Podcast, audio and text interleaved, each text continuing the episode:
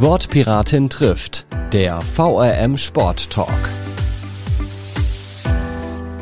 Herzlich willkommen zur ersten Folge Wortpiratin trifft, der VRM Sport Talk im Jahr 2023.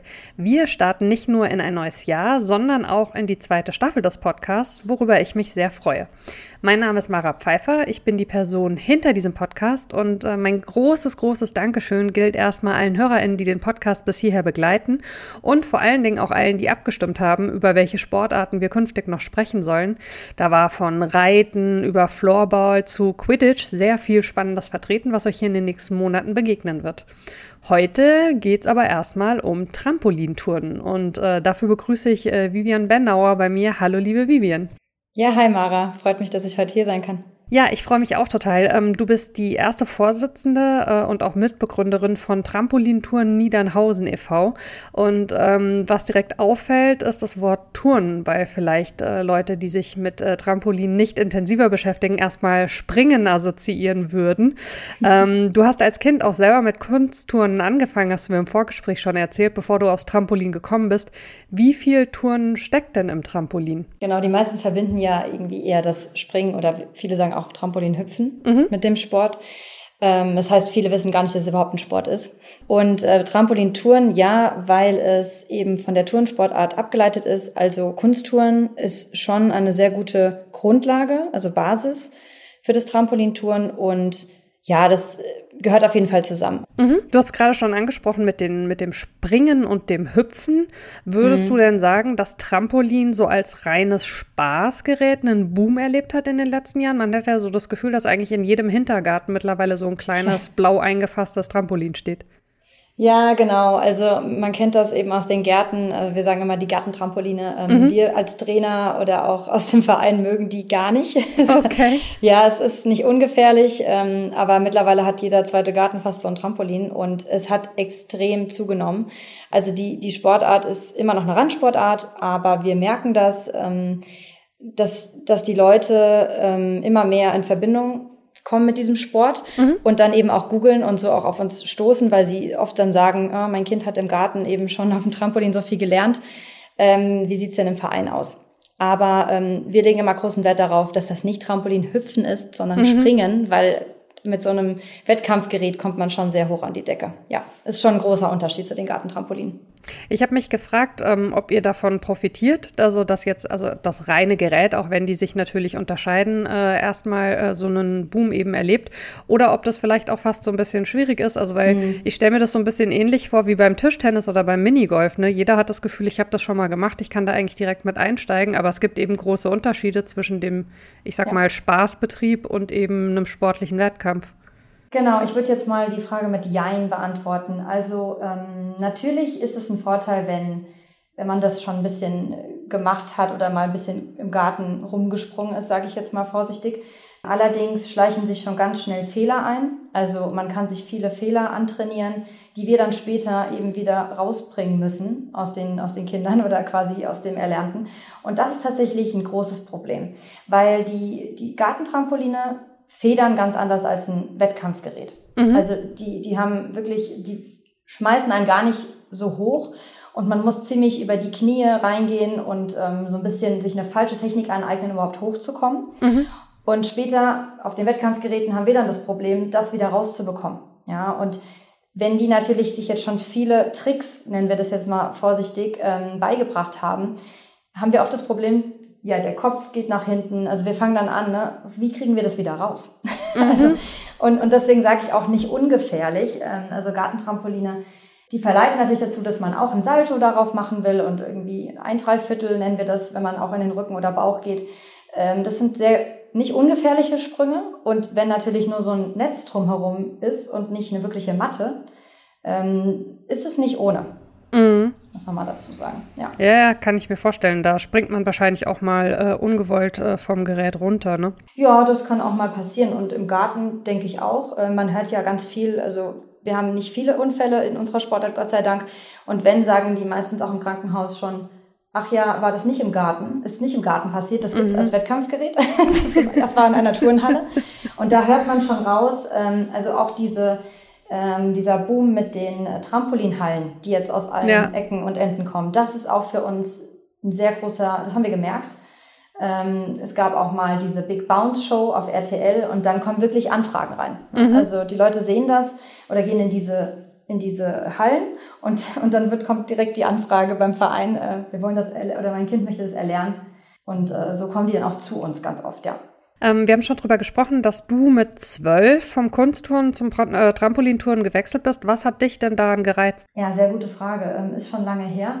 Ähm, aber tatsächlich also ich habe die Grundlagen mitgebracht aus dem Kunstturnen. Also ich konnte dann schon einen Flickflack, ich konnte schon ein Salto ähm, auf dem Boden turnen oder auch auf dem Balken habe ich das Ganze schon gemacht. Und man hat ja auch am, am Reck lernt man auch über Kopf zu gehen und, und Handstände und so weiter. Und man hat die Grundkörperspannung schon erlernt. Und das Spannende am Trampolintouren ist dann ähm, das Ganze eben mehr Seil, also man macht mehr Seiltis als beim Touren oft und ähm, verbindet dann die Sprünge miteinander. Und der, das Verrückte ist, vom Touren zum Trampolin überzugehen. Ähm, man hat ja beim Touren immer diesen Raumweg. Man muss weit ne, nach vorne, mhm. man muss viel Raumweg machen, um eben den, das Ganze zu erturnen. Oder gerade auf der Bodenfläche kennt man das ja auch. Man macht diese Radwende, Flickflack, Salto-Geschichte. Und mit Anlauf und auf dem Trampolin muss man in der Mitte touren. Und das ist wirklich schwierig umzulernen, aber auch mhm. spannend. Also ich fand das super spannend damals. Wie bin ich da hingekommen? Ähm, tatsächlich gab es bei der TG Nierenhausen damals einen ganz neu gegründeten, eine Trampolinsparte. Und das war in der Zeitung. Ich glaube, meine Mutter hatte das damals gelesen und mein Bruder ist dort zuerst hingegangen und ich fand das super. Und dann weiß ich noch, ähm, der TG Nierenhausen hatte damals ein Trampolin gekauft. Also diese großen Trampoline kommen dann ganz toll eingepackt von Eurotramp. Und das war nagelneu und ich war mit in der Halle und das war für mich der Moment, wo ich sagte, nee, das will ich auch. Mama, ich will beides. und so bin ich zum Trampolinturm gekommen tatsächlich ähm, und dann auch dem Ganzen treu geblieben.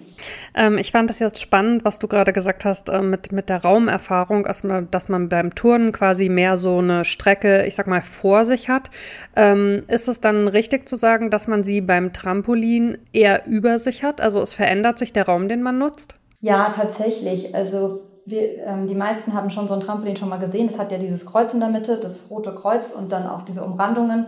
Und es geht ja beim Trampolintouren immer darum, in diesem Rahmen zu bleiben, sonst gibt's Abzüge. Mhm. Und das ist das Schwierige, ähm, das umzulernen, weil ähm, beim Trampolintouren ist immer wichtig, Kopf gerade halten im Absprung, dass man eben nicht nach vorne, nach hinten geht, weil der Kopf steuert alles am Ende ne? und mhm. die Arme natürlich.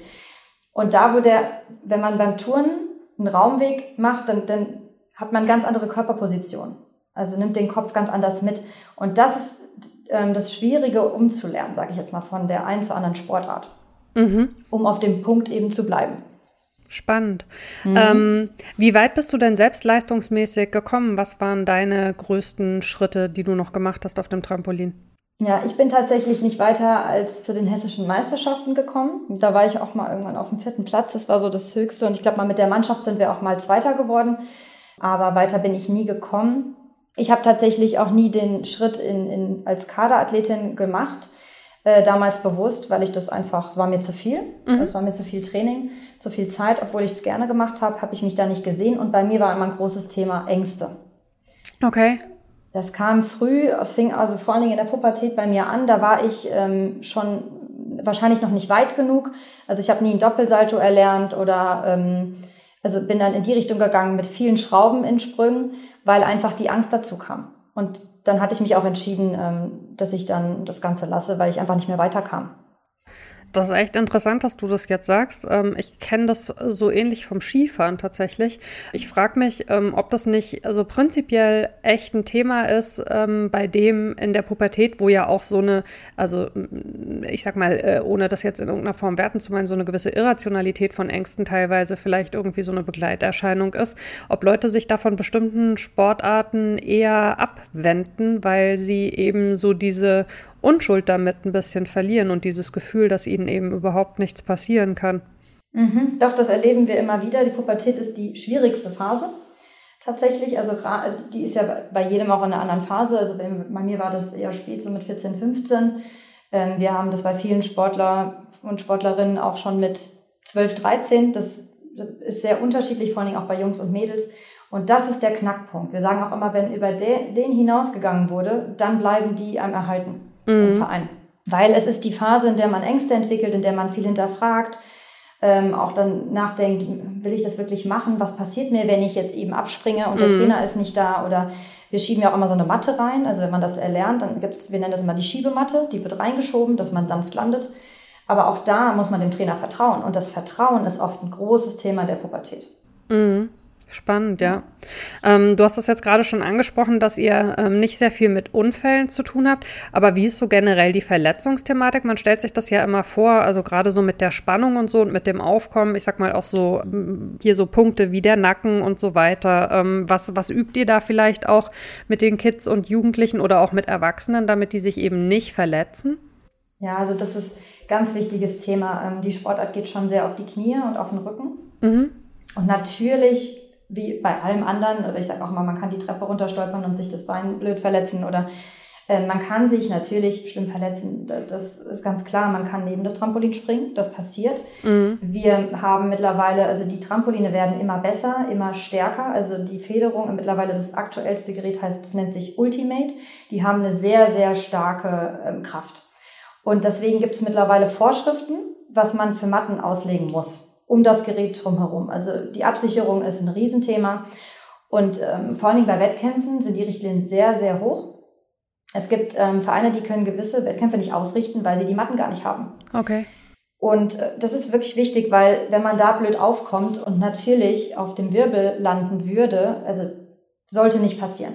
Hat, ja. Kann passieren, ne? aber ist ganz klar, wollen wir vermeiden. Und deshalb gibt es mittlerweile sehr, sehr hohe Vorschriften. Ja. Wie hoch kann man denn theoretisch springen? Och, das ist, äh, also eine, wir sagen auch immer, also eine Halle muss schon so acht Meter erfüllen, dass man mhm. überhaupt ein Trampolin eigentlich aufstellen kann.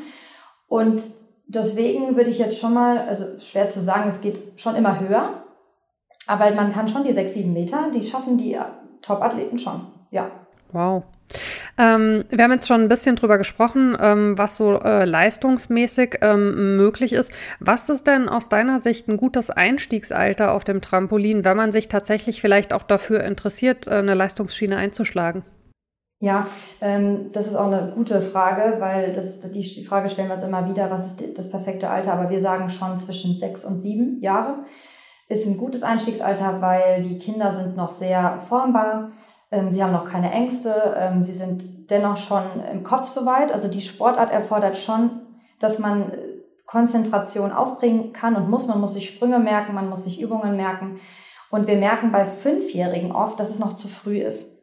Mhm. Ähm, aber es gibt auch Kinder, die sind mit fünf schon so weit. Also das ist sehr unterschiedlich. Wir machen dann immer Probetraining und schauen uns die Kinder an und können das relativ schnell auch sagen. Aber frühestens fünf, aber sechs, sieben Jahre ist das perfekte Einstiegsalter. Bei acht, neun wird es schon schwierig. Es okay. sei denn, wir sagen immer, es sei denn, es kommt jemand aus dem Kunstturn tatsächlich. Also dieser Hintergrund würde dann quasi eine Brücke schlagen, ja. auch wenn man schon ein bisschen älter ist, was bei dir ja letztlich auch der Fall war, ne? Das auf jeden Fall. Also wir haben jetzt aktuell eine, unsere beste Athletin, die auch im NK2, also im Bundeskader ähm, in, ist, die hat mit neun bei uns angefangen, mhm. ähm, hat aber Kunsttouren gemacht. Und natürlich auch da viele Zufälle, die reingespielt haben. Der Ehrgeiz hat einfach gepasst und ähm, ihre, ja, es hat einfach alles zusammengepasst, sodass es noch ging. Aber wir sagen auch heute noch, sie, ihr hätte das Jahr mehr besser getan. Mhm. Ja, kann ich mir vorstellen. Ja. Ähm, wenn jemand ähm, neu bei euch anfängt, ähm, wie kann ich mir das denn vorstellen? Wie fängt man an auf so einer Matte? Mhm. Was sind erste Übungen? Was sind so die Do's und Don'ts? Wie geht das bei euch los? Ganz wichtig ist uns immer, wir machen ganz viel ähm, neben dem Trampolin. Äh, Körperspannung erlernen, Krafttraining, äh, also turnerische Elemente. Wir haben auch so eine Airtrack-Matte, die kennt man inzwischen auch überall. Also wir machen sehr viel turnerisches und lange auch Aufwärmphasen, um dann aufs Trampolin zu gehen aber man fängt dann wirklich mit Grundsprüngen an, ne? Strecksprünge, ein Hocken, Strecksprung, also, also oder Drehungen, ähm, dann Sitzsprung kennen viele, dass man einfach auf dem Po landet und wieder aufsteht. Mhm. Ähm, und ba Bauch und Rücken sind so die Grundsprünge, ne? dass man mal in den Bauch und in den Rücken geht. Ähm, und dann fängt man an, Richtung Saltis erst zu gehen. Und das ist, das kann auch ganz schön lang dauern. Also wir sagen auch immer, wenn die, wenn die Grundlagen nicht stimmen, können wir nicht weitergehen. Mhm. Es wird einfach zu gefährlich. Ich glaube, ja. du musst jetzt doch nochmal erklären, was eine Airtrack-Matte ist. Mir sagt so, das gar ja. nichts. Da könnten auch HörerInnen Gerne. dabei sein, die sich jetzt denken, bitte was? Luftverfolgungsmatte? Äh, ja, also ist äh, klar, muss ich, muss ich erklären. ähm, also es, das ist im Touren schon ganz bekannt und die sind auch in vielen, also die gibt es in verschiedenen Ausführungen und Größen. Das sind Matten, die man mit Luft befüllen kann. Mhm. Also wir haben dann so eine Pumpe, die steckt man da einfach rein und dann gibt's die halt in 10 Meter mal zwei, also so eine Ausführung haben wir und die das ist so eine Matte, die dann wirklich so federt. Also man kann ah, richtig okay. reinhauen, richtig reinspringen. Und diese Matten gibt's auch in ganz kleinen Formaten. Das haben unsere Kinder auch zu Hause. Die trainieren dann auch zu Hause ihre Flickflacks und, und was sie auch alles gern machen. Es tut halt dann nicht weh. Ne? Das mhm. ist sehr angenehm. Spannend. Genau so kann man sich das vorstellen. Was es alles gibt. Ich habe ja. mich ja gefragt, wenn man anfängt, da die ganze Zeit auf dem Trampolin rumzuhopsen, muss man nicht erstmal lernen, dass man währenddessen nicht ständig aufs Klo muss? oh, das ist eine sehr gute Frage. Tatsächlich, äh, Gott sei Dank, nicht so das Problem, vor allen Dingen jetzt nicht bei Kindern. Ähm, aber ja, also weiß ich jetzt nicht, also meine eigene Erfahrung gesagt, dass das jetzt, äh, man sollte jetzt nicht unbedingt gerade springen, wenn man gerade auf Toilette muss. Ne? Das äh, ist ein guter Punkt eigentlich aber eigentlich auch, worüber man echt sich nicht austauscht, muss ich jetzt mal sagen, untereinander, ne? Ja, ja, das sind wahrscheinlich so diese schambehafteten Themen, aber so eine Stunde vorm Springen sollte man vielleicht aufhören, irgendwie zu trinken.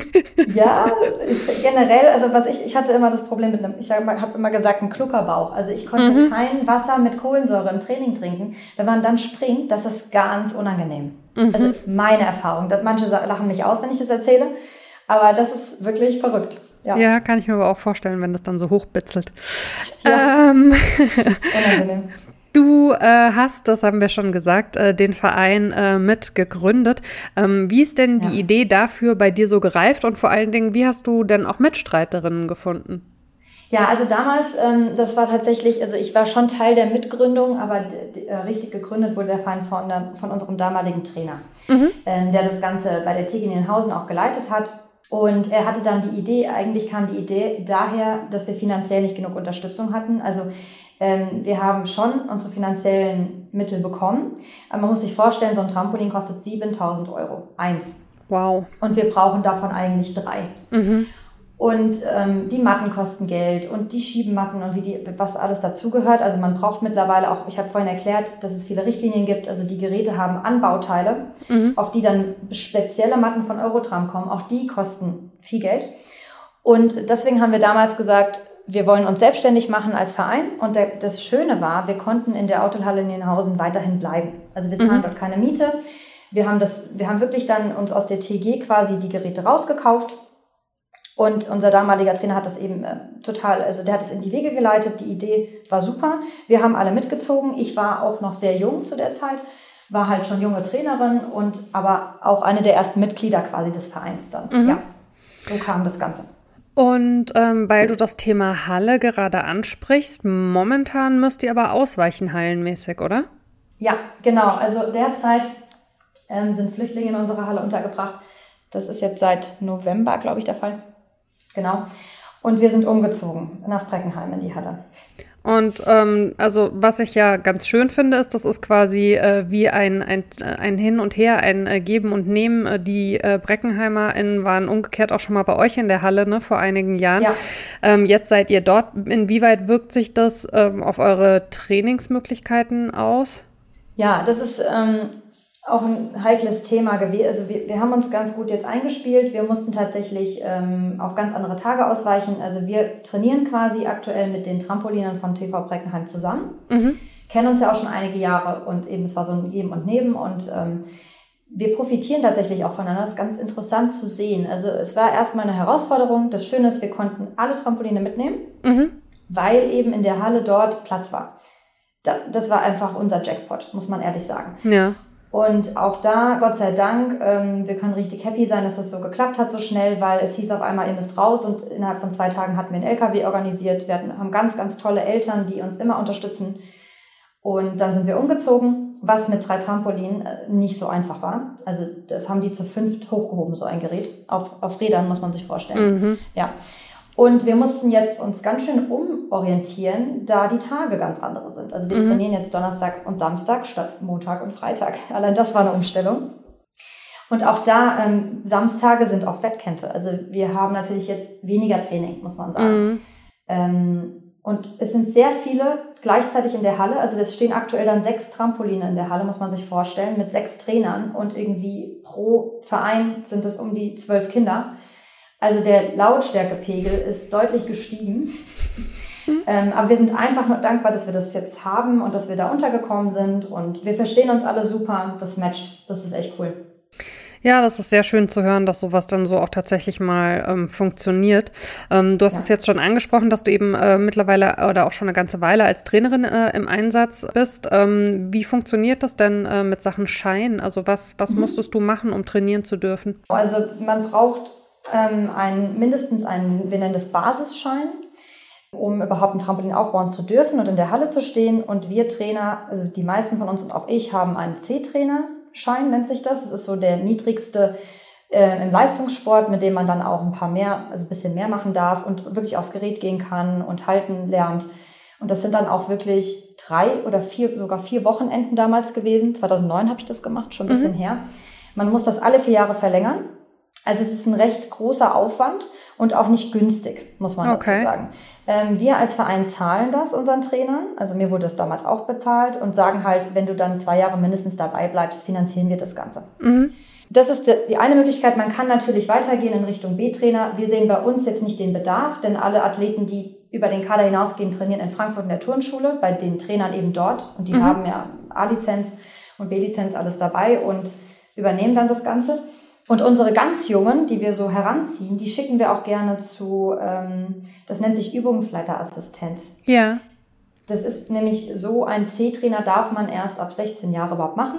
Mhm. Und das macht auch vorher eigentlich nicht wirklich Sinn.